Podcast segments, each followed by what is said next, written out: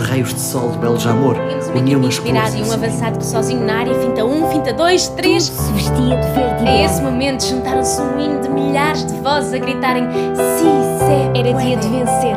de garantir a manutenção e fazer E foi história. naquele dia que eu tive a minha primeira camisola. Guarda este jogo no coração para o resto da vida. Até hoje. Até hoje. hoje, Até Até sempre. Até sempre.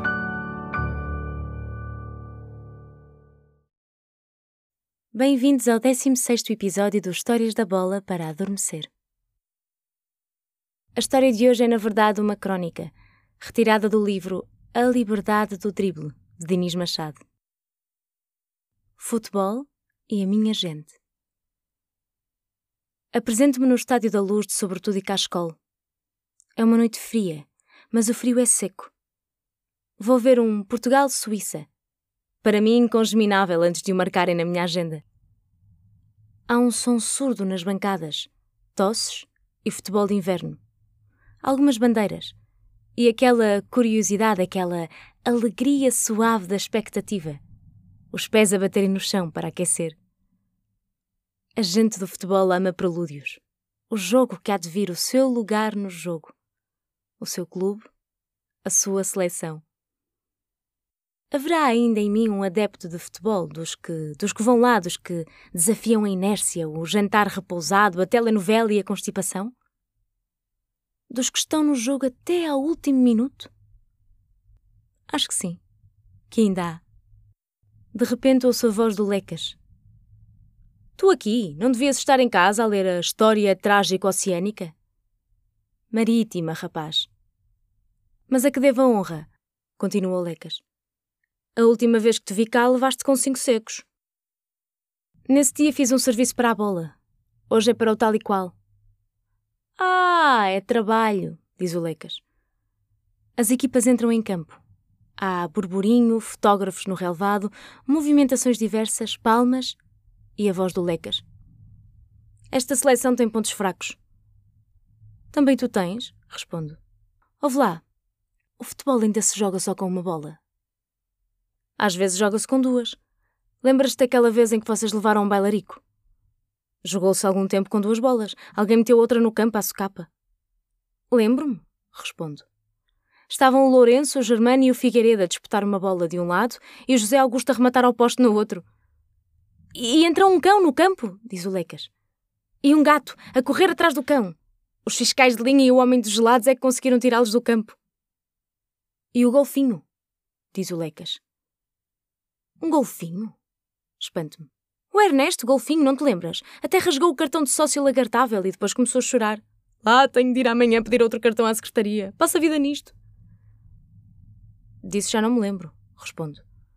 Acho que é uma peta tua. Ouve lá, quais são os nossos? Estou um bocado destreinado.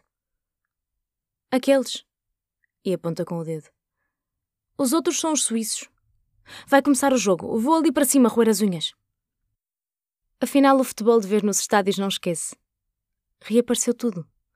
As antecipações, os passos falhados, as cotoveladas, o momento catastrófico da finalização. Era só metê-la ali, ali, a dois metros! A primeira parte, como se costuma dizer, não teve história. Era futebol gaguejado e ansioso. Os nossos já se mostravam melhores, mas colocavam muitas bolas em terrenos perdidos. Os suíços, aguerridos, marcaram a toada destes 45 minutos.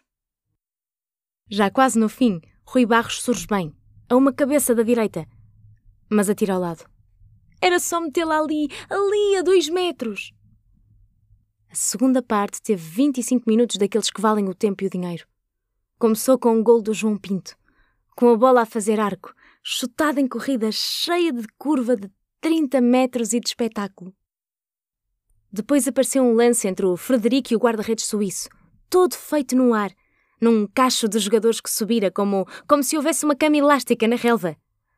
A bola foi disparada com a testa. 2-0. Levanto-me. Ainda me levanto no futebol. Isto não está tão mal como parece. Os nossos abrandaram. Os suíços carregaram. A equipa portuguesa tem alguns momentos desacertados. Dois ou três ressaltos mal perdidos. Uns despejos com falta de gesto. Este desacerto, também minado pela reação suíça, dá um cruzamento, Uma cabeçada que Silvino sacode em sapatada caída para o lado direito. E depois a bola é enfiada para o lado esquerdo. Isto é tudo muito rápido. O tempo que demora a contar é literatura. 2-1. Oxalá que não apareçam os tremeliques. Faltava ainda uma jogada para eu contar com o maior prazer aos leitores do tal e qual. Foi um lance na esquerda do nosso ataque. Eu estava do outro lado, não reconheci o jogador que levou a bola. Soube depois que se chama César Brito, que fez a bola pelo caminho. Talvez não houvesse bola antes. Nasceu nos pés dele. Ganhou volume e forma. Via-o, ao longe, driblar e avançar. E então a bola vai feita para o outro lado.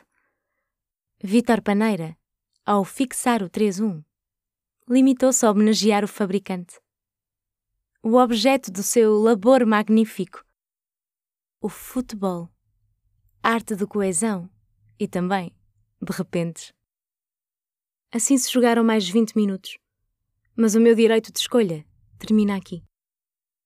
O tempo mede-se pelo que se passa no jogo e que dele se memoriza. Vejo Lecas à saída. Então até à próxima. Talvez num Benfica Sporting. E ele pensativo. Sporting, Sporting. Uns rapazes com leão ao peito, não era? Era. Não vou falar nos 7 a 2 porque. E o Lecas. Momento. Não é democrático falar só nas vantagens. É verdade. O teu clube ainda tem secção de futebol. Os primeiros 25 minutos da segunda parte foram lindos. Respondo. lindos. Repete o Lecas. A seleção esteve bem. Olha, parece o meu primo Rufino. Queima as carpetes, desmaia nos braços da panerácia e desarranja as portas dos elevadores nos dias de azar. Mas quando lhe dá para tocar o Mayakovsky. E o Tchaikovsky? É isso. A seleção esteve bem. Nem te vou chatear. Dizer-te que vais parar à segunda divisão e etc. Afinal, o futebol é uma família.